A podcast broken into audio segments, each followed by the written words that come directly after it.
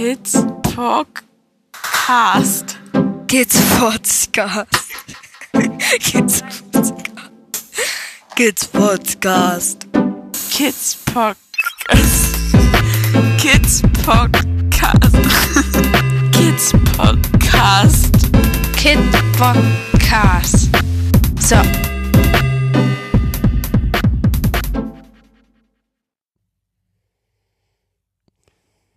Hallo Momochill. Hallo Kidspot. Lang nicht aufgenommen. Mal wieder. Ja, irgendwie waren wir mit Leben beschäftigt. Ja, und auch wenn wir noch nicht in, im neuen Sound, Sound optimierten Podcast-Büro aufnehmen, haben wir da jetzt ganz viel dran rumgebaut. Das stimmt, das haben wir. Ja. Und wie geht's in Dänemark? Äh, wir haben schönes Wetter heute in Dänemark. Also, äh, in, die Schule ist heute wieder gestartet in Dänemark. Nach den Osterferien jetzt ist wieder Präsenzunterricht. Immer im Wechsel. Eine Woche Schule, eine Woche Homeschooling. Also eine Woche vor Ort und äh, als Präsenz und eine Woche Homeschooling. So ist es angedacht. Wir haben schon den ersten Fall bei Kind 1, wo die Schule ausfällt, wegen positiver Corona-Testung. Da fällt erstmal der ähm, Präsenzunterricht aus. So viel zu Dänemark. Also auch wir kämpfen hier äh, mit den neuen Bestimmungen. Das Health Board Office, glaube ich, oder Service heißen die, ne? Health Board Service. Ob das kann man gut finden oder nicht. Unsere Kinder hier hatten schon Bauchschmerzen oder haben auch immer noch Bauchschmerzen, gucken sich das von Tag zu Tag an, ob sie das können und wollen. So wie es angedacht ist. Was gibt's sonst noch in Dänemark? Wir überlegen viele Dinge gerade. Wir sind gerade sehr aktiv mit dem Kinder in das Zentrum, versuchen das an den Start zu kriegen in Deutschland. Haben jetzt mit mehreren Trägern auch Kontakt gehabt. Aufgrund der Beschränkungen in Deutschland ist es ähm, noch sehr schwierig, dort zusammenzukommen so dass unser Start von Kindern in das Zentrum noch nicht so gut anläuft, wie wir das gerne hätten. Genau, wir sind also, uns betrifft also die Corona-Pandemie sehr stark, weil wir in diesem Moment nicht gebucht werden von anderen Trägern oder Gerichten oder äh, Jugendämtern. Grund einfach der Hygienebestimmung. Und ich empfinde es so, dass die Jugendämter und auch die Träger noch sehr schlecht aufgestellt sind, im, was Videokonferenzen oder Videofortbildungen betrifft. Da ist, auch da ist man sehr viel zögerlicher und Ja, einmal das und was, ich meine, unser letzter Podcast war, ging es um all die Aufregungen, die wir so hier haben. Ja, genau. So einen kleinen dass diese Aufregung, ähm, der Podcast mit Kati meinst du, ne? Mhm. Die haben sich eigentlich nicht gelegt, im Gegenteil. Also da sind wir auf allen Ebenen weiter auch aktiv, haben uns jetzt überlegt, doch Rechtsanwälte einzuschalten, ähm, um uns da vertreten zu lassen. Eine Sache ist ganz schön, ähm, ein anderes Jugendamt, mit dem wir zusammenarbeiten, man kann ja nicht immer nur die negativen Dinge benennen, finde ich, hat seine Sätze jetzt angepasst nach aber auch anderthalb Jahren Kampf, so dass wir dort auch in den Sätzen heraufgesetzt wurden Richtung unseres allgemeinen Standards, sage ich mal so. Wo ich finde, woran krankt das System, in dem wir uns befinden, ist, dass ganz oft nicht klar wird, wie wir arbeiten, warum wir eine Erziehungsstelle nach 33 sind und dass wir in dieser Form die einzige Erziehungsstelle in ganz Deutschland sind, also die uns so bekannt ist, die Ich nach glaube, es gibt diesem schon noch andere. strikten Konzept arbeiten, wie wir das tun. Also wir haben ja ein traumapädagogisches Konzept hier aufgestellt für die Erziehungsstelle. Und das würde ich mal behaupten, dieses traumapädagogische Konzept in der Erziehungshilfe, also nach 33 ist einzigartig. Und das durchzukämpfen ist sehr, sehr schwierig. Und die Anerkennung zu bekommen, die wir so gerne dafür auch hätten. Ja, aber das andere Jugendamt hat gezeigt, dass es, wenn man sich an den normalen Weg hält, dass dann auch ein System ist, was theoretisch funktioniert. Also man stellt einen Antrag, der Antrag wird abgelehnt, man kann dann dagegen angehen, sich dagegen wehren und dann funktioniert es auch. Auch wenn es ne, anderthalb Jahre Genau, wir gedauert sind hat. in den Widerspruch gegangen da. Das wird uns äh, durch Düsseldorf verwehrt. Also das, ich möchte dieses Jugendamt auch echt benennen hier in unserem Podcast. Dieses, dieser Weg des Beschwerdemanagements und des Widerspruchs wird uns verwehrt, weil es überhaupt keine Bescheide gibt dazu. Und das äh, seit einem Jahr fast jetzt. Und wenn man das nicht bekommt, was man so gerne hätte, dann baut man halt den Druck weiter auf. Und da werd, werden wir schon andere Wege jetzt auch gehen müssen. Ja, soweit so gut. Ich denke, dann haben wir alles, oder? Fehlt noch was zum Thema Also ich Dänemark? möchte hier nochmal einmal darauf hinweisen an dieser Stelle, dass wir schon auch Unterstützung von unserer Timeline hatten, die uns nochmal Ide mit Ideen auch versorgt haben. Hier versucht mal da oder guckt mal, ob es nicht im Zuge von Rechtsbeugung was gibt oder auch von Rechtsanwälten aus dem, aus dem Netz einfach, die uns dann per DM angeschrieben haben. Wir sind auch total dankbar für, für jede Hilfe. wir Genau, haben. wir sind da sehr, sehr, sehr dankbar für eine ganz, ganz große Unterstützung und Hilfe und auch Zeit, äh, die sich Zeit genommen hat, haben wir auch nochmal von Ed Christina Krall bekommen, die sich da wirklich massiv für uns engagiert und einsetzt und da versucht uns zu unterstützen, auch mit Beratung nochmal zu unterstützen. Dafür möchte ich mich nochmal ganz, ganz lieb bedanken. Dann gibt es noch ein, zwei Dinge, die wir ja noch gemacht haben. Also ich habe ja meine Website noch aufgebaut. Auch da hatten wir Unterstützung gerade beim Logo von Grün Franzi? äh, von Grün Franzi, genau von Ed Grün Franzi hatten wir da ganz viel Unterstützung und in der Beratung auch nochmal von Ed Steinchen. Ah, von ganz vielen. Von ganz, ganz, ganz, ganz vielen Menschen, genau, die uns hier unterstützen und die ja uns auch immer wieder sagen, dass wir ähm, gute Arbeit machen und dass wir so weitermachen sollen und dass wir doch mehr machen sollen. Daraufhin, über dieses Mehrmachen haben wir ja Spendenkonten eingerichtet, weil das gerne ein Wunsch war, auch aus unserer Timeline. Wir haben uns ja lange, lange Zeit dagegen gewehrt und haben gesagt, wir machen das nicht. Jetzt haben wir das doch gemacht, ähm, haben wir ein Spendenkonto eingerichtet und ja, also da ist auch schon, genau, da ist auch schon eine Spende eingegangen, darüber freuen wir uns sehr, da geht die Karte demnächst raus. Ja, so ist es hier in Dänemark, also wir sind schon ganz schön rührig, glaube ich.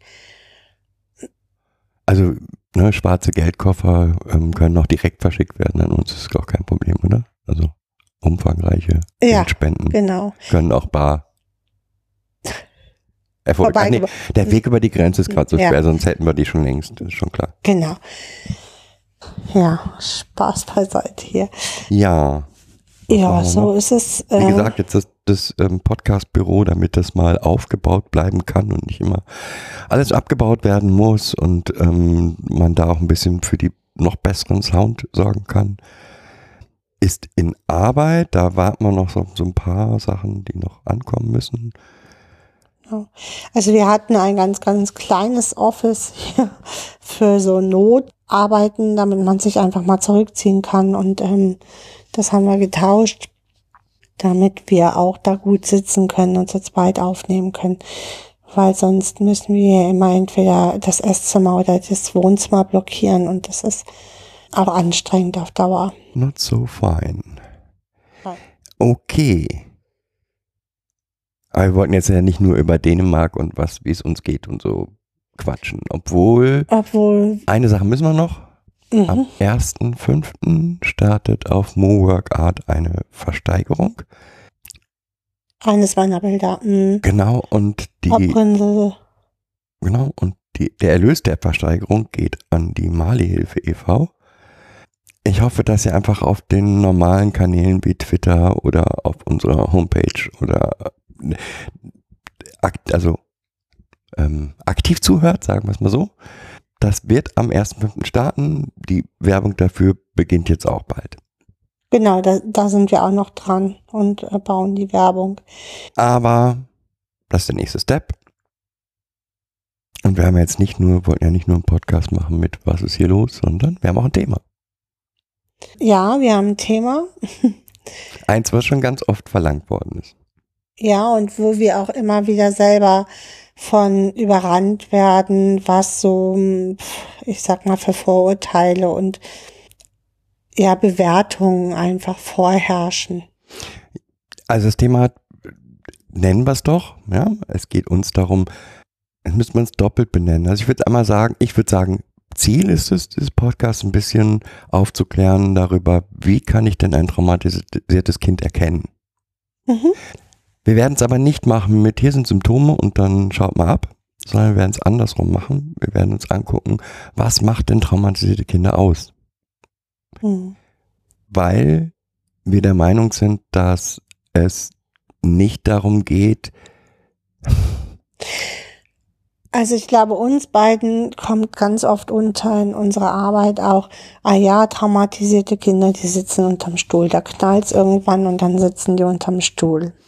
Und dann ähm, müssen wir beide immer nach unten gucken und verschämt mit den Augen innerlich rollen und denken, nein, das ist es halt nicht. Genau, das ist es nicht. Das ist das eine. Und die andere Seite ist, uns geht's nicht darum zu sagen, guck, achtet auf das, das, das, dann habt ihr ein traumatisiertes Kind vor euch, sondern ähm, Dinge zu beschreiben, von denen wir der Meinung sind, die sieht man immer wieder. Hm. Ob ein Trauma vorliegt oder nicht, ist nicht Aufgabe eines Pädagogen. Ja, oder von Schule. Oder, oder von Schule, von wem auch genau, immer. Das muss schon therapeutisch abgeklärt werden, ob dort ein Trauma vorliegt oder Traumafolgestörungen oder andere Störungsbilder einfach da äh, äh hinterstehen, hinter dem Verhalten. Genau.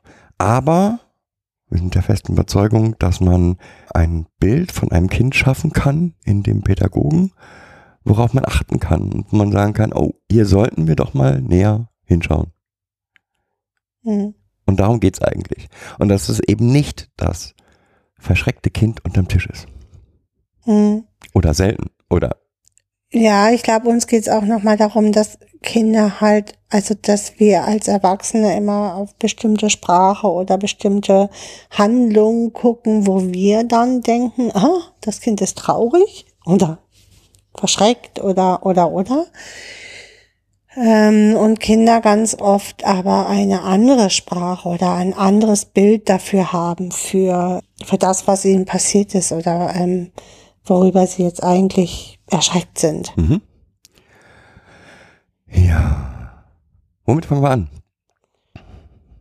Hm, tja. Was ist für dich das, das eins der Hauptmerkmale für traumatisierte Kinder?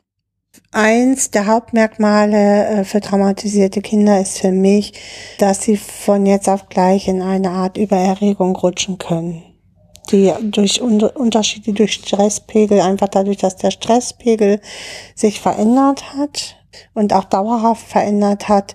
Das heißt, dadurch sind sie in einer mm, ja ständigen erhöhten äh, in einem ständigen erhöhten Stresslevel und dieses Überspringen dann, also das heißt, dieses wo nichts mehr geht, diese diese Range ist halt sehr sehr schmal. Das ist für mich eines der Hauptmerkmale.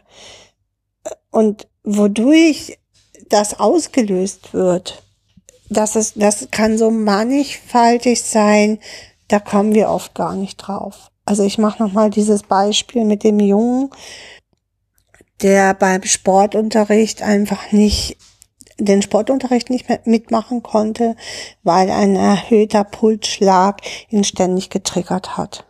Ja, Wobei wir da auch nochmal, also für mich möchte ich, also diese, ich nenne es mal gestressten Kinder, ja, also ganz schnell in einem Überstress wahrnehmbar, wo überhaupt nichts mehr geht. Und dieser, dieser Punkt, wo dann gar nichts mehr geht, ist halt bei diesen Kindern sehr häufig erreicht.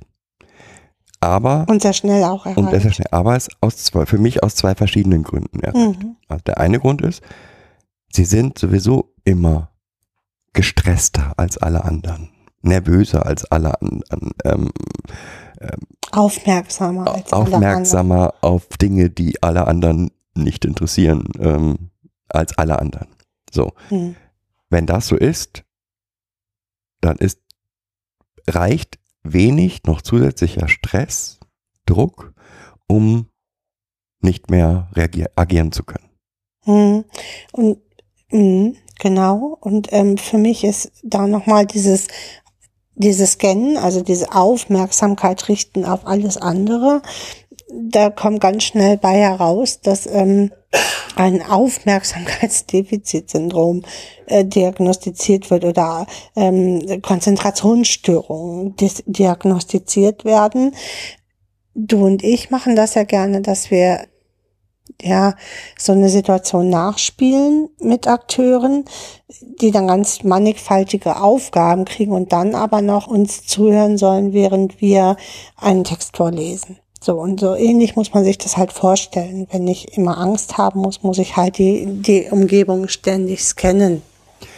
Wobei dieses, das wäre für mich jetzt nochmal ein weiterer Punkt. Mhm. Also wir sind jetzt erstmal beim Stress und die wirken immer sehr angestrengt und sehr gestresst, diese Kinder. Nochmal, also den eine Erklärung haben wir gerade gegeben. Also dadurch, dass sie die ganze Zeit die Umwelt scannen müssen und Angst haben, sind sie sowieso schon auf einem erhöhten Stresslevel. Und dann gibt es noch den zweiten Punkt, nämlich Trigger. Mhm.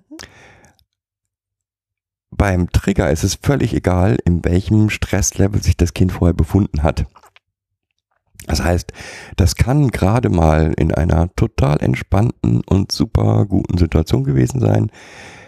Es kommt ein Trigger und von jetzt auf gleich ist es in der massiven Dissoziation Oder Überforderung. oder Überforderung. Oder von außen hat man das Gefühl, das Kind ist plötzlich aggressiv oder plötzlich Abgetaucht. abgetaucht oder plötzlich macht den absoluten Clown. Also es versucht alles, um an das Ereignis, wo- woran es jetzt gerade oder an die Bilder, woran es jetzt gerade erinnert wird, nicht nicht wahrzunehmen oder ähm, äh, wegzuschieben. So. Genau. Und diese, damit hätten wir schon mal ein, ein Erkennungsmerkmal. Also neben dem Stress, gestresste Kinder gibt es sicherlich auch aus anderen Gründen, aber neben dem sind plötzliche emotionale oder Verhaltens, äh, plötzliche Verhaltensauffälligkeiten, sagen wir es mal so. Und damit ist nicht gemeint, dass das böse Verhaltensweisen sein müssen, sondern Mhm. es, sind, es fällt auf, dass das Kind, was gerade noch ganz normal über den Schulhof gegangen ist, plötzlich Den Clown spielt. oder Maximal. plötzlich irgendwo hinstarrt und gar nicht mehr ansprechbar ist. So. Das ist, wie gesagt, entsteht durch Trigger. Auch da müssten wir vielleicht mal, was kann denn alles Trigger sein? Haben wir sicherlich schon tausendmal gemacht, aber kann man nicht oft genug machen. Tja, theoretisch kann alles Träger sein. Das ist so ein bisschen das Problem, dass eigentlich alles Trigger sein kann. Also Gerüche, äh, Stimmen, äh, Stimmlagen, Stimmrhythmen, äh, Pulsschlag, Bilder, Farben, Verknüpfungen, die die Kinder auch gebildet haben, können Träger sein. Im Endeffekt geht es ja immer, es geht um alles. Es geht um alles. Es geht darum, dass sozusagen, ich nenne es jetzt mal so, im Bild, im Gehirn ist eine Situation gespeichert. Die Situation ist gespeichert mit ganz vielen Informationen. Da sind Gerüche drin, da sind eigene Körperwahrnehmungen drin, da sind ähm, Bilder drin, da sind Geräusche drin. All das ist dort gespeichert. Schmecker. Und Hm. Eine Information zum falschen Zeitpunkt aus dieser Wolke an Informationen führt dann zum Reerin- Reerinnern dieser Situation. Jetzt muss man ja nochmal vielleicht als auch zur Erinnerung, dass äh, ja in so einer Tra Traumatisierung dieses Ganze, damit das Kind überlebt, ja nochmal zersplittert. Das ist ja im Endeffekt die Traumatisierung. Das heißt, es ist nicht als Ganzes abgespeichert und äh, somit, also Fragment, also defragmentiert im Endeffekt. Fragmentiert. Genau. Und so dass jetzt aufgrund dieser Fülle an Informationen, die eigentlich aus diesem einen, ein, aus diesem einen Bild oder aus dieser einen Situation entstanden sind, in unterschiedlichen Gehirnregionen diese, diese Fragmente abgespeichert sind. Ähm, und jetzt kommt ein Geruch, der das Kind oder der das Gehirn im Endeffekt ja, der das auslöst, also diese, diesen Geruch wieder auslöst und dann ist das Kind aber in dieser Ge Gesamtsituation gefangen. Ja. Und zwar, es kommt dann zurück, diese Erinnerung und auch wieder in seiner Gesamtheit. Das heißt, es können dann Geräusche zurückkehren, es können Emotionen zurückkehren, die Körperreaktion, die komplette hormonelle Körperreaktion ist auf diese Situation ausgerichtet, die ja lebensbedrohend war. Ich möchte nochmal einen Schritt zurückgehen. Diese Fragmentierung, gerade im frühkindlichen Bereich, wo halt ja im Endeffekt noch keine kompletten Bilder abgespeichert werden, im Hippocampus auch. Gerade in diesem Bereich wird das ja amygdoidal abgespeichert, also über Gefühle und ähm, über die ganze Palette von Emotionen. Und kommt jetzt so eine Emotion, ist das Kind natürlich ganz, ganz schnell wieder in seiner, seiner emotionalen Welt und ähm, agiert dann halt dementsprechend in seiner emotionalen Welt. Ja. Haben wir das zweite, also über Trigger. Wobei, nee, das wäre für mich das zwei, ein weiteres Erkennungsmerkmal. Also, dass ganz plötzlich Emotionen sich komplett verändern. Mhm. Noch was? Ähm, für mich ist ein, ein Hauptmerkmal noch, dass immer davon ausgegangen wird, dass Kinder, wenn sie in, in anderen Situationen sind oder so und an, mit anderen Erwachsenen zusammen sind, davon ausgegangen wird, dass Erwachsene ja grundgut sind. So. Und man Erwachsenen ja jetzt vertrauen kann, weil die Situation besteht ja nicht mehr. Das ist eine Fehlannahme. Und zwar, Das ist für mich eine weitere Eigenschaft, woran man traumatisierte Kinder erkennen kann. An diesem, an dieser, an diesem Denken, die Welt um mich herum ist böse, ist schlecht. Das klingt jetzt vielleicht sehr negativ, sehr negativ. sehr negativ, aber sorry, es ist die Erfahrung der Kinder. Ja. Sie haben eine grundschlechte Umwelt erlebt. Hm. Und diese Einstellung ist da. Und gerade mit Versorgungspersonen. Und jetzt sind sie dann vielleicht in einer anderen Umgebung, weil sie äh, fremdplatziert wurden, heißt das nicht unbedingt, also heißt das halt nicht, dass die Erwachsenen jetzt gut sind, im Gegenteil. Ja, erstmal sind alle Erwachsenen richtig fucking scheiße, weil die können mir wehtun und warum soll ich euch vertrauen? Mal ganz ehrlich. Also diese, wir erleben das auch, ähm, diese massive Konzentration der Kinder auf Kinder, sag ich mal, und häufig auf kleinere Kinder. Ähm, weil, ja, je, je weniger nah an der Welt, die mir wehgetan hat, derjenige ist, mit dem ich umgehe, umso leichter kann ich damit klarkommen. Also äh, diese Kinder spielen meistens lieber mit Kleinere. kleineren Kindern. Mhm. Das auch wieder bitte nicht, ne? Oh, der spielt mit kleinen Kindern, das, der muss traumatisiert sein, so nicht, sondern ist eine, Aufmerk eine Sache, die die in Aufmerk- diesem Rahmen halt auffällt. Ne? Ähm, hat natürlich auch noch mal was damit zu tun, dass das Machtverhältnis natürlich ein anderes ist. Ich selbst als Kind, einem, ich sag mal, eines, ein dreijähriges Kind, kann sich einem anderthalbjährigen natürlich massiv überlegen fühlen. Und jede Situation, in der ich mich überlegen fühle, stärkt mich erstmal als, als traumatisiertes Kind. Mhm. Was haben wir noch? Gibt noch ein, so ein paar Sachen, die immer wieder auftreten. Jetzt muss man auch immer sagen, in welcher Situation befindet sich das Kind denn im Bezug auf Trauma? Weil da gibt's verschiedene. Ein Kind, das noch gar nicht irgendwie sowas wie einen sicheren Ort oder Sicherheit empfunden hat, das zeigt seine Traumatisierung auch in jedem Spiel, in jedem Rollenspiel, in jedem, jeder Erzählung, die es macht.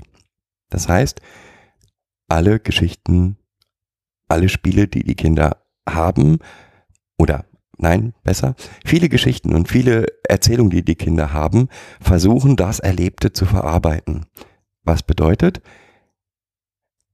Menschen, die mit ihnen sich befassen, werden ständig mit den mit, einer, mit Naturkatastrophen, mit schrecklichen Enden, mit äh, Ja, mit Tod, mit ähm, Gewalt. Gewalt äh, Spielen konfrontiert sein. Ja, das heißt, die Kinder, egal was die Kinder spielen, die spielen Mutter, Vater, Kind gerade friedlich, fünf Minuten später ähm, Kommt der schwere Unfall, wo alle bei sterben.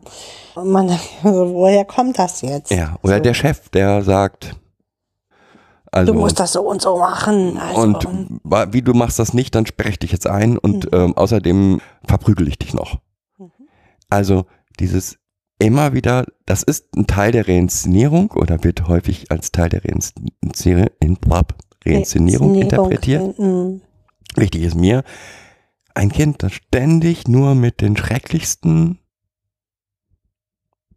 Erlebnissen, Erlebnissen gelebt hat über lange Zeit oder über kurze Zeit. wird auch das in seinem Spiel veröffentlichen. Das heißt, man kann das häufig sehen in Bildern, in Erzählungen, in Rollenspielen, in ähm, Ich glaube, das war's. Also so Rollenspiele sind ganz häufig, also auch eigene Spiele, in dem sich das Kind in irgendeine stille Ecke zurückzieht und sich das immer wieder erzählt, also schlimme Geschichten erzählt. mhm. Mm.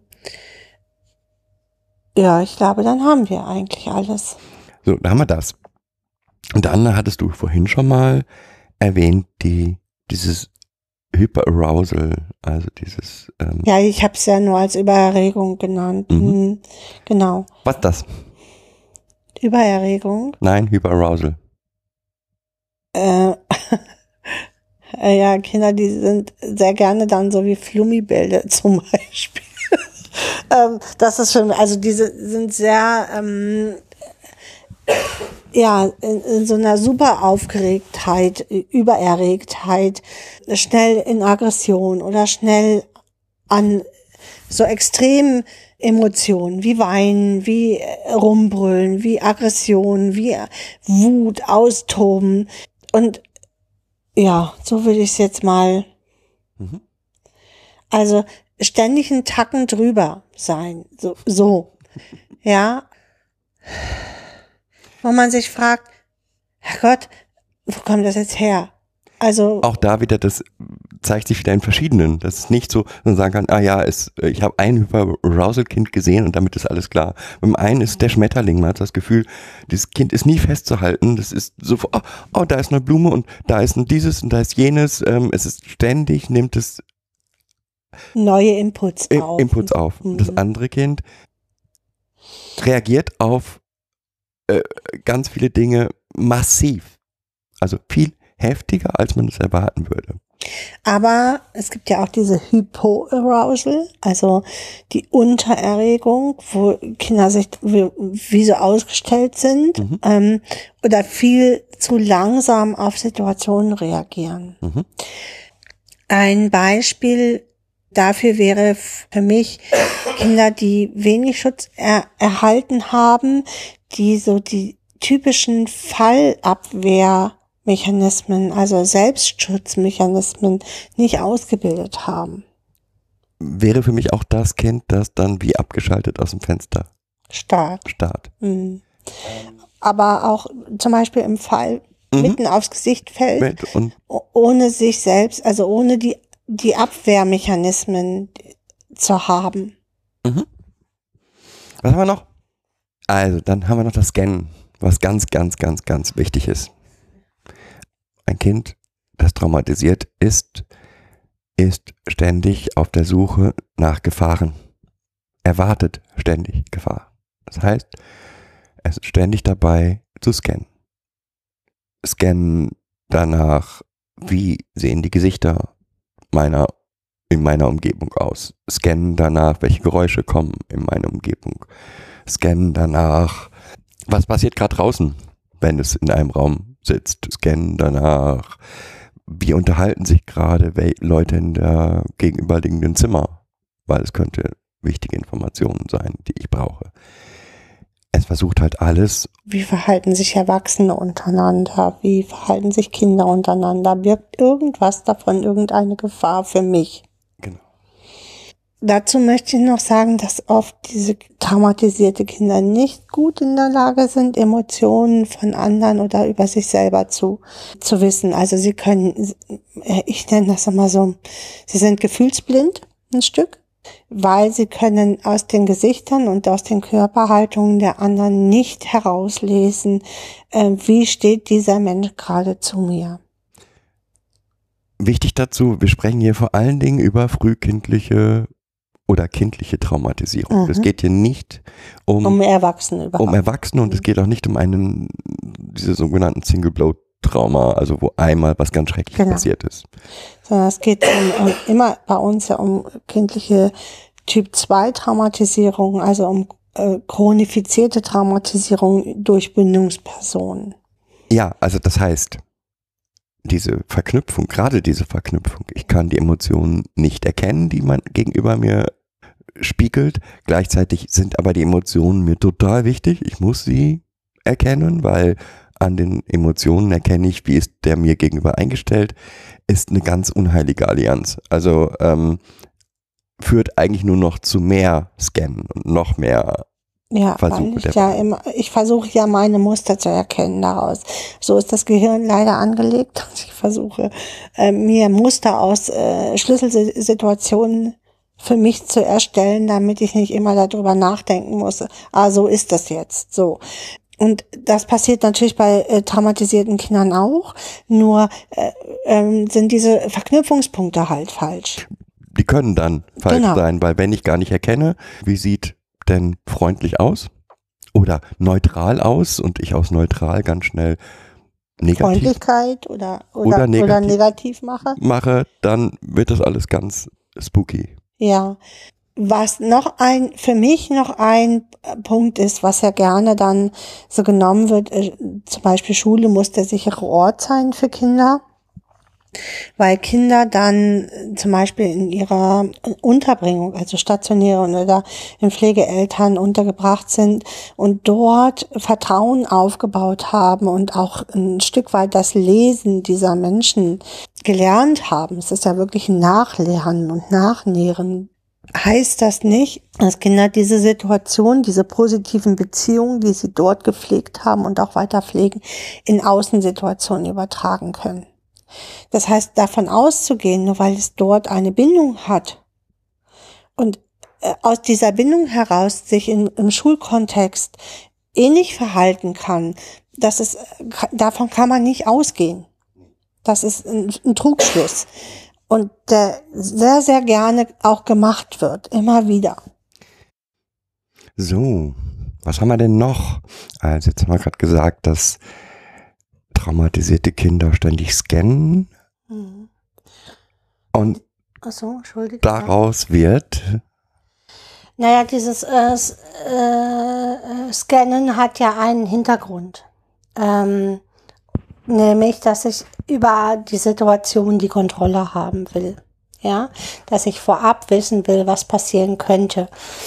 Ähm, und das hat halt immer ganz viel mit Kontrolle zu tun. Ich will die Kontrolle haben. Ich ähm, habe so viel Kontrollverlust erlebt, so dass ich jetzt versuche, alle Situationen zu kontrollieren und zu steuern mhm.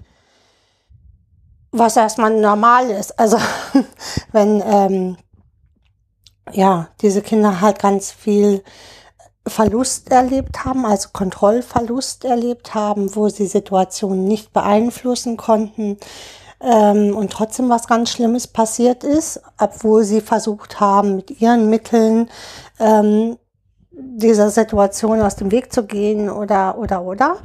Ähm, dann kommt da im Anschluss irgendwann dieses übermäßige Kontrollieren. Und das Besondere an dieser Kontrolle von traumatisierten Kindern ist, dass sie weit über das hinausgeht, was man so denkt. Ja? Also die, kon Mhm, die kontrollieren beispielsweise, ähm, wie sind denn die Lehrer jeden Tag drauf? Also gehen dann jeden Morgen zum, zu allen Lehrern und sagen Guten Morgen. Oder Regeln, die Lehrer aufstellen, werden von ihnen kontrolliert. Weil, wenn Regeln nicht beachtet werden, passiert was ganz Schreckliches. Mhm. Und das massiv. Also es geht nicht um nur ein bisschen Kontrolle, sondern wenn der Lehrer sagt, ihr seid jetzt alle still und einer räuspert sich, kann das schon zu Kontrolle durch den Trauma das traumatisierte Kind führen. Mhm, Genau. Also Kontroll, also jeder möchte ja ein Stück weit, Entschuldigung, jeder möchte ja ein Stück weit Kontrolle haben. Auch ein normales Kind möchte über die Situation Kontrolle haben. Und das ist genauso, wie du das sagst. Es geht halt über diese normale Kontrolle hinaus. Es geht um, um also diese Kontrolle dient der Sicherung des eigenen Lebens, des eigenen Lebensraumes. Und ähm, ja, das Scannen oder Abklopfen, wie der andere mir dann heute gesonnen ist, ist so eins. Ähm, aber auch, wie du sagst, ähm, dass dieses Kontrollieren ähm, passt dann mein Bild, was ich von dem heute habe, zu dem, wie der wirklich drauf ist. Ähm, über Kontrolle, was denn im Kühlschrank ist, über Kontrolle, was ich den nächsten Tag mit zur Schule nehmen muss. Ja, ähm, dieses immer rückversichern, ähm, ist das denn so auch möglich, wie ich mir das gedacht habe? Unvorhersehbare Situationen, also wenn sich etwas ändert, ist für die Kinder kaum auszuhalten, weil sie können diese Gedanken in die Zukunft gerichtet, was wird wenn, nicht, nicht mehr steuern. Es ist etwas Unvorhersehbares eingetroffen und sie haben darüber keine Kontrolle. Das löst oft ähm, Aggression und Wut aus oder ähm, noch mehr Kontrollversuch, ähm, jetzt diese Situation zu kontrollieren. Wie kriege ich diese Situation für mich jetzt wieder gesichert? Also nochmal, das ist, ich denke, also diese Kinder benötigen eine klare Struktur und klare Ordnung und klares, ähm, eine klare Zukunft. Mhm. Deswegen, weil sie dann Kontrollverlust erleben, sind auch sowas wie positive Überraschungen eben keine Überraschungen und keine, Ja. ähm, sondern das bedeutet, mein, mein Plan für die Zukunft ist kaputt. Und wie sich diese Kontrolle äußert, ist auch eben enorm, ja, verschieden. Man kann nicht sagen, das ist dann so und so. Beispielsweise ein Kind, das eigentlich total bindungsgestört ist äh, und, und Angst vor Berührungen hat, wird, wenn es das Gefühl hat, da ist die Person, die ich kontrollieren muss, dem auf die Pelle rücken bis zum geht nicht mehr.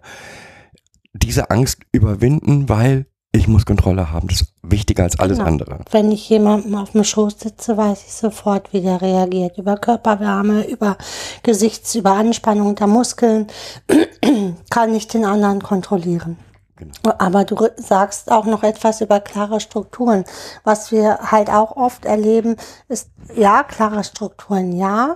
Was ähm, oft ähm, damit verbunden wird, dass es klare Sanktionen geben muss. Okay, aber wir sind schon wieder bei der Lösung. Wir wollen erkennen. Mhm. Ja, also, stimmt. Hm. ähm, Kinder, ist, die- die- aber nur Kinder, die in dem Moment, wo etwas Unvorhergesehenes passiert, sehr ähm, auffällig Hm. reagieren, mit Angst, mit allem Möglichen und es nicht darum geht, was ist passiert, sondern meine Struktur ist gerade verloren gegangen. mhm. Für mich ein klares Anzeichen für Trauma. Hm. Hm. Okay, haben wir das auch. Ja. Ja, haben wir das, haben wir das, hier haben wir noch eine Sache. Diese plötzliche Änderung ist halt nicht nur in, in, in Triggern wahrnehmbar, sondern in vielen anderen Dingen auch. Wobei, vielleicht sind es übersehene Trigger. Ist gut möglich, also dass ein Trigger vorgelegen hat, ähm, den man als Außenstehender, aber auch das Kind vielleicht gar nicht registriert hat. Hm. Ähm, ich erlebe das hier ganz, ganz oft, wenn ich mit den Kindern Hausaufgaben mache oder so, ähm, dass es gerade super alles klappt. Super. Also 20 Minuten lang klappt super. Dann klappt es fünf bis zehn Minuten nicht.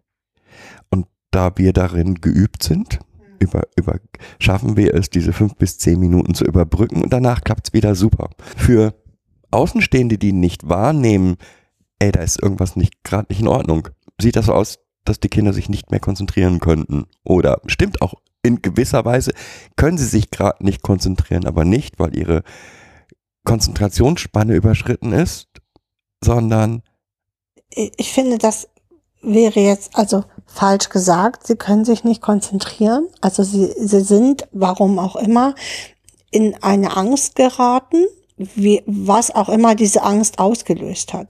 Und in diesem Moment purzeln die Kinder ja ganz oft in, in also in diesen Angstzuständen oder Erregungszuständen in andere ähm, Altersspannen.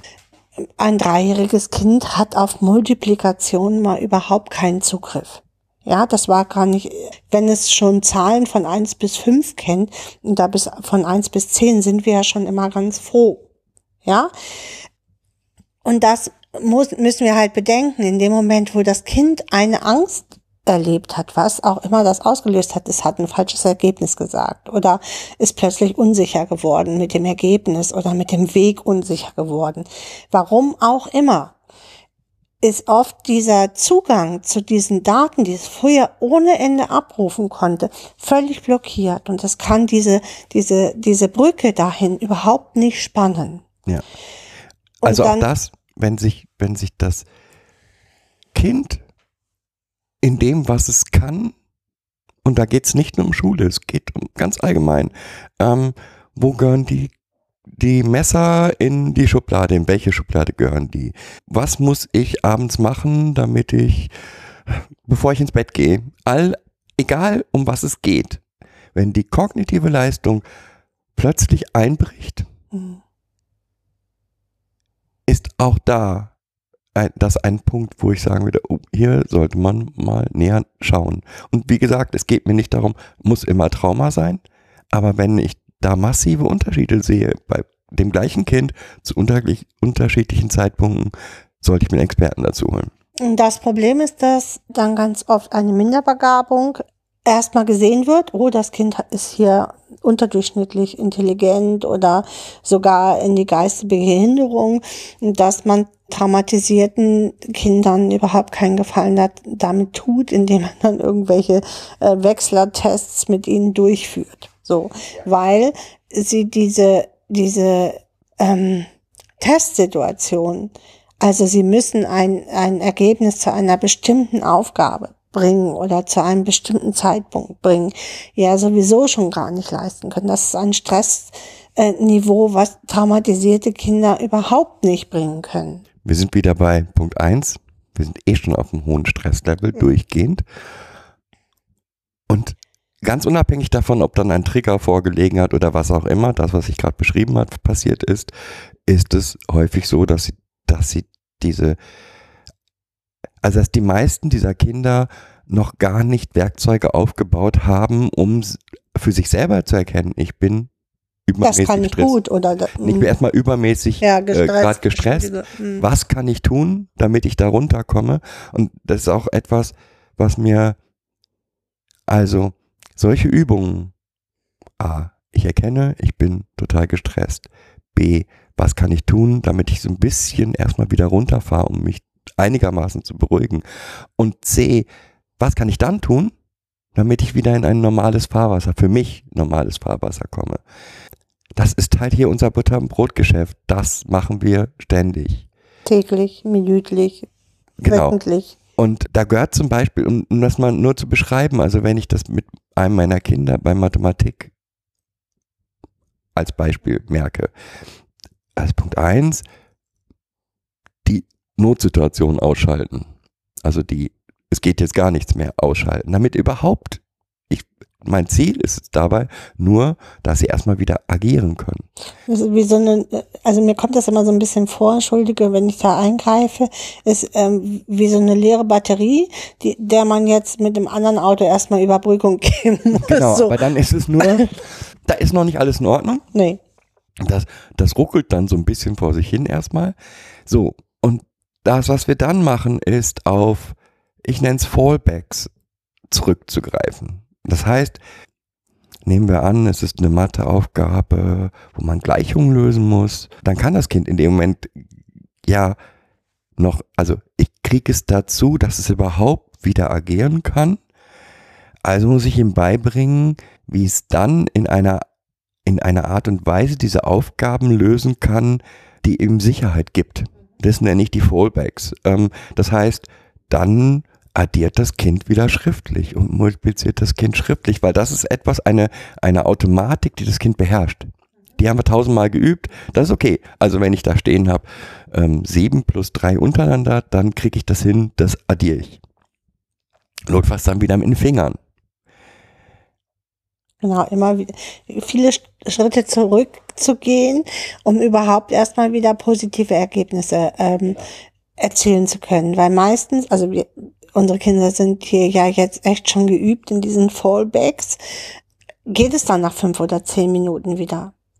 Wenn das Kind aber in so einer massiven, also wir haben das ja auch, dass wir Tage brauchen und gerade das passiert halt oft gerade in, in Schule, dass die Kinder in ihrer Selbstwirksamkeit sich so weit wieder eingeschränkt fühlen, weil sie negat also weil sie negative Ergebnisse hatten oder negative mit einem Aufgabentyp negative Energien abgespeichert haben, dass es zu diesem Zeitpunkt und auch vielleicht die nächsten Tage oder Wochen erstmal gar nicht möglich ist, diesen Aufgabentypen wieder zu arbeiten, an dem zu arbeiten oder mit dem diese Aufgabentypen zu lösen.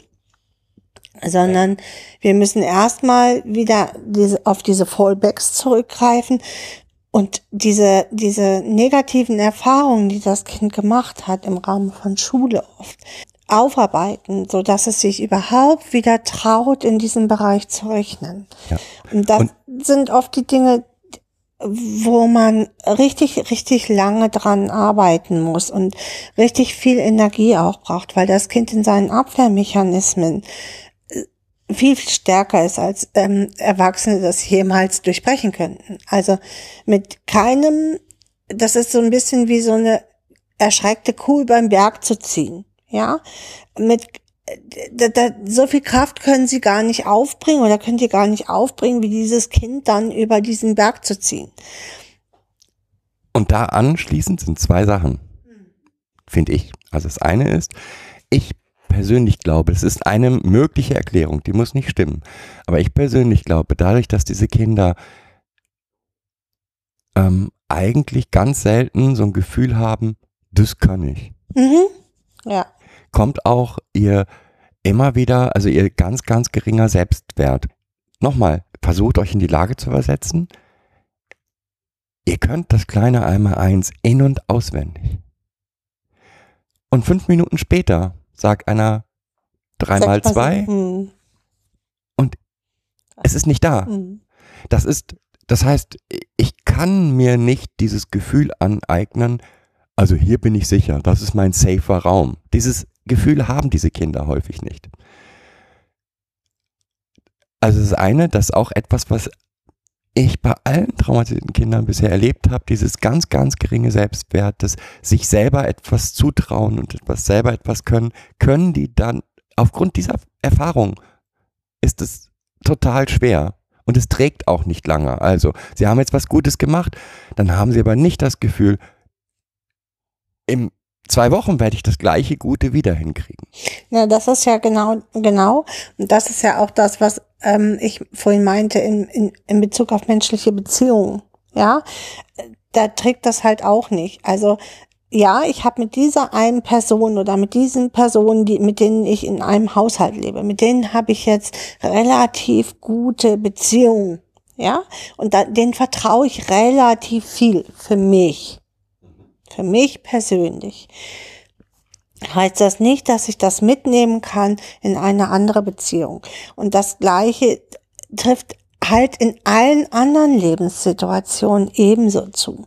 Ja, also Mathematik, Deutsch, Englisch, alles, was Schule betrifft oder alles, was Kindergarten ist, weil ich einmal auf diesen Baum es geschafft habe, heißt es nicht, dass ich es morgen wieder schaffe. Und dass ich noch weiß, wie es geht, also wie ich darauf gekommen bin. Und das ist, das ist für mich eins der markantesten Bilder, die ich für Trauma habe. Da, da, dieses, dass ich im Endeffekt das Gefühl habe, ich fange jeden Tag bei Null an. Und diese Kinder starten jeden Morgen auch hier bei Null und ähm, tasten sich so durch den Tag. Das beeindruckt mich schon sehr, wie viel Stärke das eigentlich bedeutet, nämlich und wie viel Stärke diese Kinder dann eigentlich nämlich haben, dass sie sich jeden Tag diesen Prüfungen, diesen Ängsten ja neu stellen. Jetzt aber noch ein- für mich. Kommt Ist dir gerade noch, ein neues Nein, habe ich ja gerade gesagt, das sind zwei Sachen. Das ist Mhm, eine. Entschuldige, Und das andere etwas, was bei Kindern, traumatisierten Kindern sehr, sehr, sehr, sehr, sehr viel zu beobachten ist, ist Vermeidung. Mhm. Und, Vermeidung und Abwehr, ne? Mhm. und was ist Vermeidung? Puh. Was ist Vermeidung? Kindliche Vermeidung. Oh, alles. also, kindliche Vermeidung hat auch für mich ganz, ganz viele Facetten. Also, das fängt ganz harmlos an, dass ich in bestimmten Situationen aus dem Wege gehe. Ich muss ja keine Spinne auf die Hand nehmen, wenn ich davor Angst habe. Ja, muss ich ja nicht. Bis hin zu der fetten Phobie vor Spinnen. Bei uns hier fängt die kindliche Vermeidung eher oft beim Brot anfassen an. Ich würde es noch, noch Ein, mach's noch einfach. Also ich würde es noch, noch, noch einfacher Mhm. oder noch, noch grundlegender machen. Also diese Kinder, haben wir vorhin gesagt, haben ständig Angst. Mhm. Also vermeiden sie alles, was Angst macht. ihnen Angst macht. Oder mal Angst gemacht hat oder die Angst vor der Angst. Genau, oder ein, eine Mustererkennung, die sie gehabt haben. Wie die Vermeidung aussieht, das ist eben das, was äh, ganz häufig Pädagogen oder Eltern oder Pflegeeltern nicht erkennen. Mhm. Ja, also ich nehme jetzt ein typisches Beispiel. Ein Kind, das sich weigert, abends die Abendhygiene zu machen. Komplett. Und wo man Stück für Stück in ganz langer Arbeit herausfindet, naja, eigentlich geht's gar nicht um die Abendhygiene. Eigentlich geht's um Zähneputzen. Oder eigentlich geht's um was auch immer. Also diese Kinder fangen häufig, die kennen nicht das, nee, das will ich nicht. Das ist nicht das, was sie machen. Ähm, es kommt kein einzelnes Nein. Ich glaube auch, weil sie die Erfahrung gemacht haben, mit einem Nein komme ich nicht weit. Da wurde ich, äh, musste ich das trotzdem machen oder ist es Wurde trotzdem? verprügelt oder Genau. was auch immer. Hab ganz negative Erfahrungen mit einem Nein. Genau, also ein Nein funktioniert nicht. Also versuche ich mein Nein über andere Arten Mhm. und Weisen auszudrücken. auszudrücken. Ne? Und dieses andere Arten und Weisen können für Erwachsene oder für Außenstehende völlig abstruse Formen annehmen. Also beispielsweise ein Kind, das, das er ge gelernt hat, dass es nicht versorgt wird von seiner Umgebung, mit Lebensmitteln versorgt wird, dann ist das nächtlich auf Jagd gehen eigentlich eine, eine Verweigerungshaltung. Ja? Also es will nicht mit dir in den Kontakt gehen und sich mit dir auseinandersetzen, bei d- dich fragen oder sich, ja, sondern es, es muss diese, diese Bedürfnisse, diese Wünsche anders äußern. Das geht zu, hin zu, das kann dazu führen, dass das Kind sich einnässt und voll scheißt, weil so Einkotet, ne? Ah, okay. Ähm, einkotet, weil so kann ich Berührungen aus dem Weg gehen. Das kann dazu führen, dass wenn es irgendwas eigentlich gerne haben will und es mitkriegt, jemand anders hat es, dass es das zerstört Oder ihn wegnehmen. oder ihm wegnimmt Mhm. oder eben auch zerstört, weil wenn ich das nicht kriege, dann sollst du das auch nicht haben, weil ich kann Oder aber auch ganz perfide Überredungskünste anwende, damit es das dann hinterher hat, damit das andere Kind ihm das nämlich gibt. Also auch das, sind eigentlich ja Vermeidungsstrategien. Ich müsste jetzt mit einem Erwachsenen dazu ins Gespräch gehen, weil ich das hätte, ich hätte das auch gerne. Das kann ich aber nicht. Also beschwatze ich das andere Kind so lange, bis es mir das freiwillig überlässt und sagt, ja, ich wollte ihm das sowieso schenken oder ihr das sowieso schenken. Oder nehmen wir jetzt mal an, die Kinder gucken einen Film, in dem Film kommt ein ich, ich, ich konstruiere jetzt gerade was. Ähm, also die Kinder gucken einen Film, in dem Film kommt ein Telefonanruf vor. Und dieser dieses angerufen werden ist für das Kind ein Trigger. Mhm. Dieses Kind wird alles tun, um die Situation zu sprengen. Das kann sich gerade noch total wohlgefühlt haben. Und da geht's jetzt noch, das geht für mich jetzt das in diesem Fall dann jetzt keine Reakt, keine Triggerreaktion, sondern es ist Vermeidung. Es versucht, sich dieser Situation, der es nicht ausgesetzt werden will, zu entziehen. Mhm. Das heißt, es kann heißen, dass es eine Prügelei anfängt, mhm. weil dann ist die Situation vorbei, in der ich diesen Film gucken muss, wo dieser Telefonanruf ja. vorkommt. Mhm. Dieses Vermeiden, Vermeidungsverhalten ist eins der stärksten Anzeichen für Traumatisierung in meinen Augen. Mhm, das geht, dieses Vermeidungsverhalten geht sogar so weit, bis die, die Situation in den eigenen Gedanken des Kindes völlig umgebaut ist. Also, das erleben wir hier halt auch oft, dass eine Situation, die stattgefunden hat, mm, sagen wir mal, ich habe die Wassertonne zerstört, ähm, dazu umgebaut wird in, da kam ein ganz starker Wind und der hat diese Tonne zerstört. Ich ich kann nicht daran, dass ich das gewesen bin. Ich bin hier aber gefragt worden oder ich, ähm, wieso ist denn jetzt die Wassertonne kaputt? Die war doch gerade noch heile. Und da kommt man an diese Umbauen, also in dieses Umbauen kommt man nur mit ganz beruhigenden Gesprächen dran. Also, und auch manchmal mit Lassen erstmal nur dran oder mit anderen Bildern. Also, diese Situation gab es hier wirklich und ich glaube, bis wir heraus, wir hatten ja eine Idee dazu, wie es passiert ist, und bis wir herausgefunden hatten, dass die Idee wirklich so war, hat es, glaube ich, drei Wochen gedauert. Und es ging dann über die Geschichte von dem Bären, der genau. die Tonne kaputt gemacht genau. hat. Genau. Also war so ein, so ein Video, wie ein, ein Braunbär auf so einer Tonne rumtrampelt. So da, da, da würde ich auch an Pädagogen nochmal appellieren, da wirklich auch kreativ zu sein und ähm, nicht immer die naheliegendste Lösung zu nehmen oder das, was Kinder dann erzählen. Wenn die anfangen, drei unterschiedliche Geschichten zu erzählen, dann geht es nicht darum, dass sie hier jedem das erzählen wollen, was sie gern, was sie glauben, was der gerne hören will. Oft geht es auch darum, ja.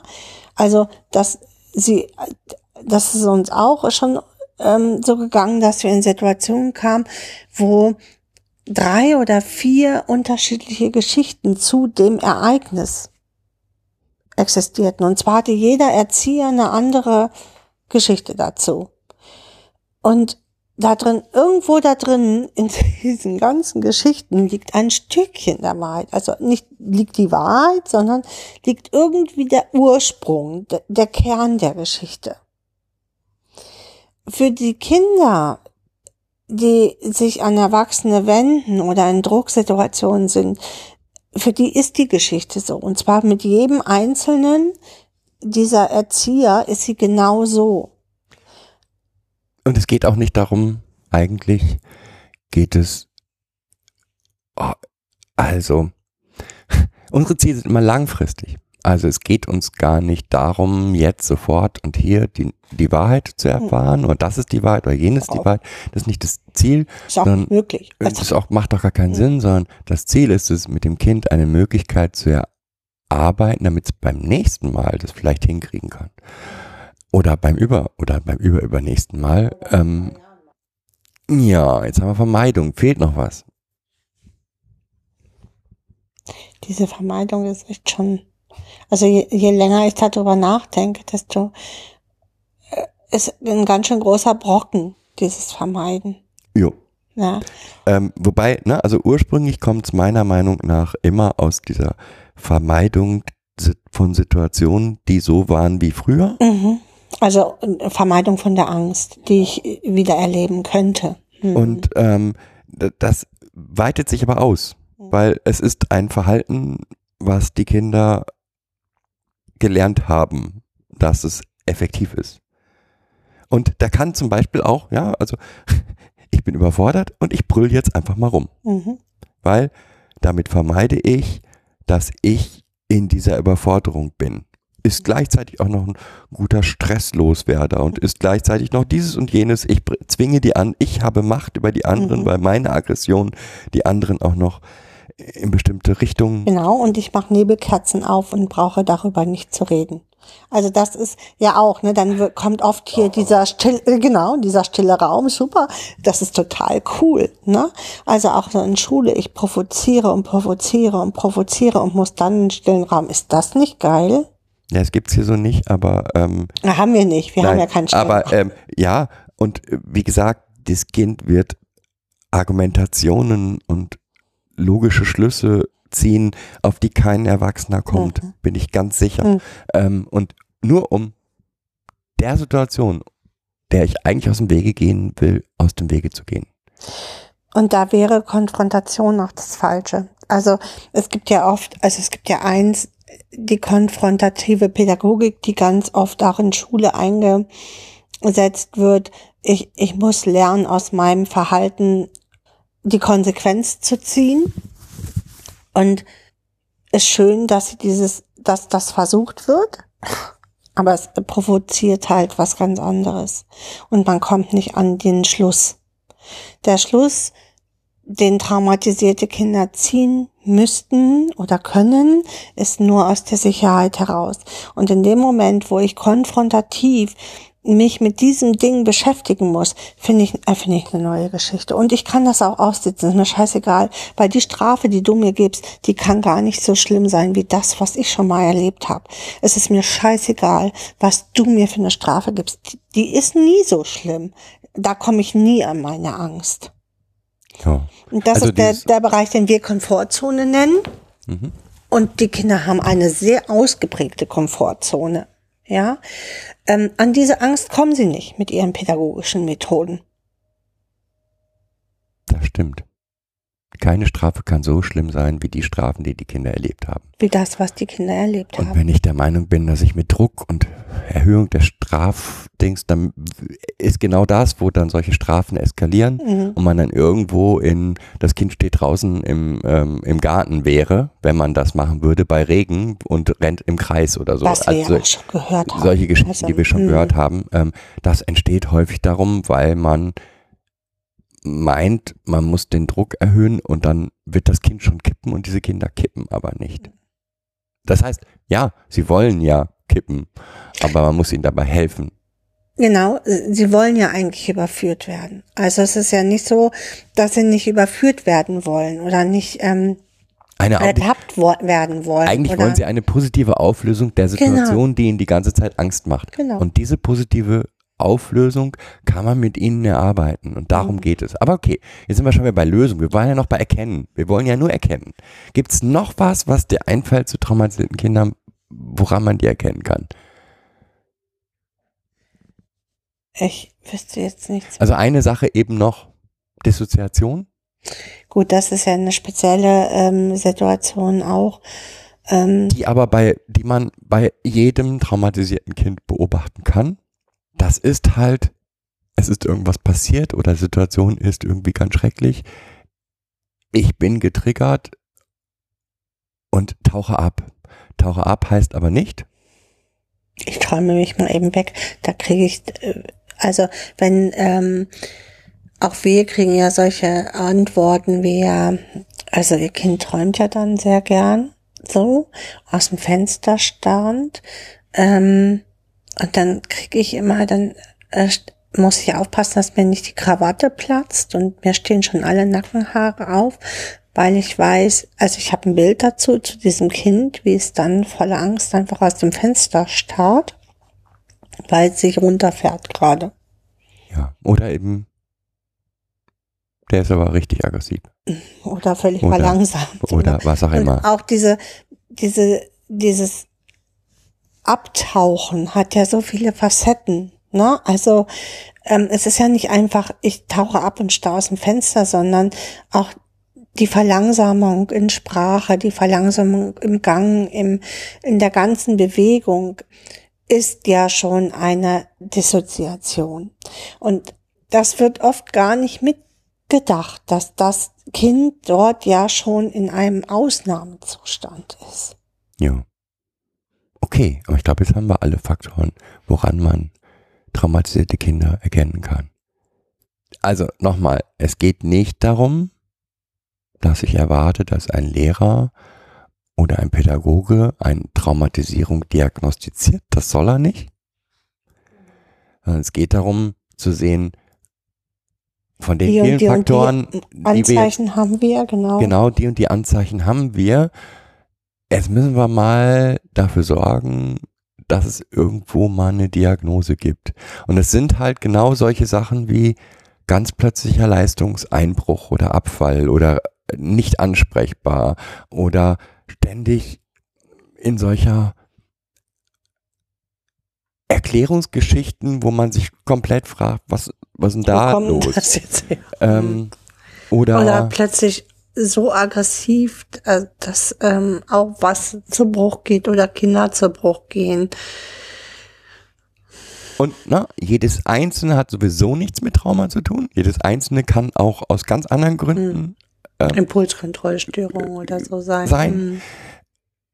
Habe ich aber viele solcher Anzeichen, sollte ich mich in die Hand eines Therapeuten begeben, der sich damit auskennt. Oder die, die Erwachsenen, die das Kind betreuen, halt, ähm, oder auch die Eltern dazu auffordern, äh, da nochmal einen Psychologen drauf gucken zu lassen. Wenn ich als Lehrer das beobachte. Genau. Oder als Kita-Leitung oder Kindergarten oder, oder, oder als ja halt. Ja. Okay. Oder sich an uns wenden. Und wir gucken. Oder sich an uns wenden. Wir können sehr gut eine sozialpädagogische Diagnostik machen, Mhm. ähm, die dann zwar häufig nicht ausreicht, um beim Amt dieses oder jenes oder äh, Hilfen zu bekommen, kann es schon. Das kann schon ausreichen.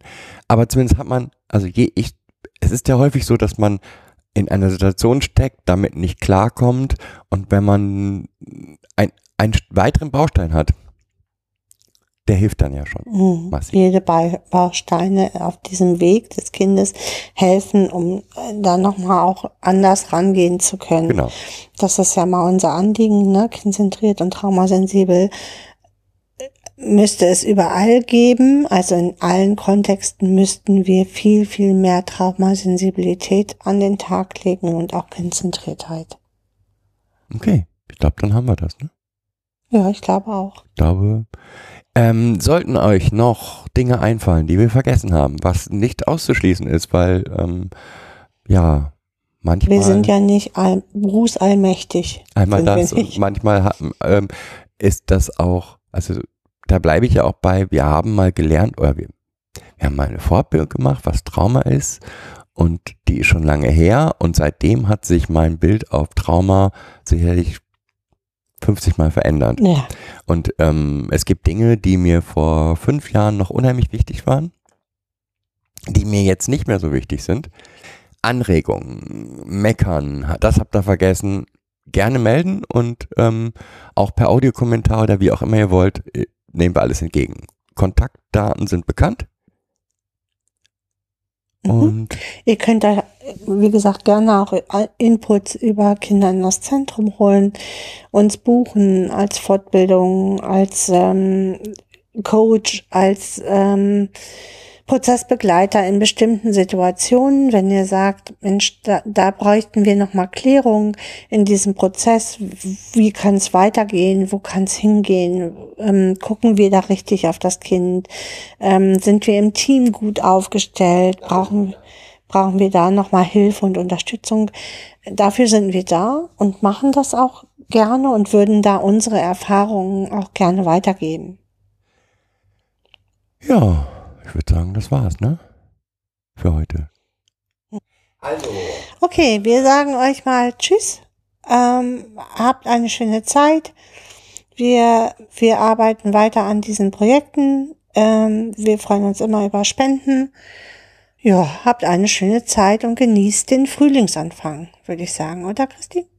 Die- Oder wenn es dann später hört, den Herbstanfang oder den Sommeranfang oder den Winteranfang. Genießt einfach den Anfang, den ihr gerade habt, weil, ja, Es ist immer Anfang. genau. Okay, dann würde ich Bis sagen, dann. bis dann, tschüss. Tschüss. Hallo, das war eine weitere Folge Kids Podcast. Wenn euch die Folge gefallen hat, empfehlt sie weiter oder gebt Bewertungen auf Apple Podcasts oder anderen Portalen ab. Unterstützen könnt ihr uns über Kids Podcast slash unterstützen. Kontakt zu uns am einfachsten über Mail an podcast at kinderindaszentrum.de kinder-in-das-zentrum.de oder über Twitter at kids-pod. Wollt ihr mehr über unsere Arbeit erfahren? Die Webseite kinder-in-das-zentrum ist die beste Anlaufstelle.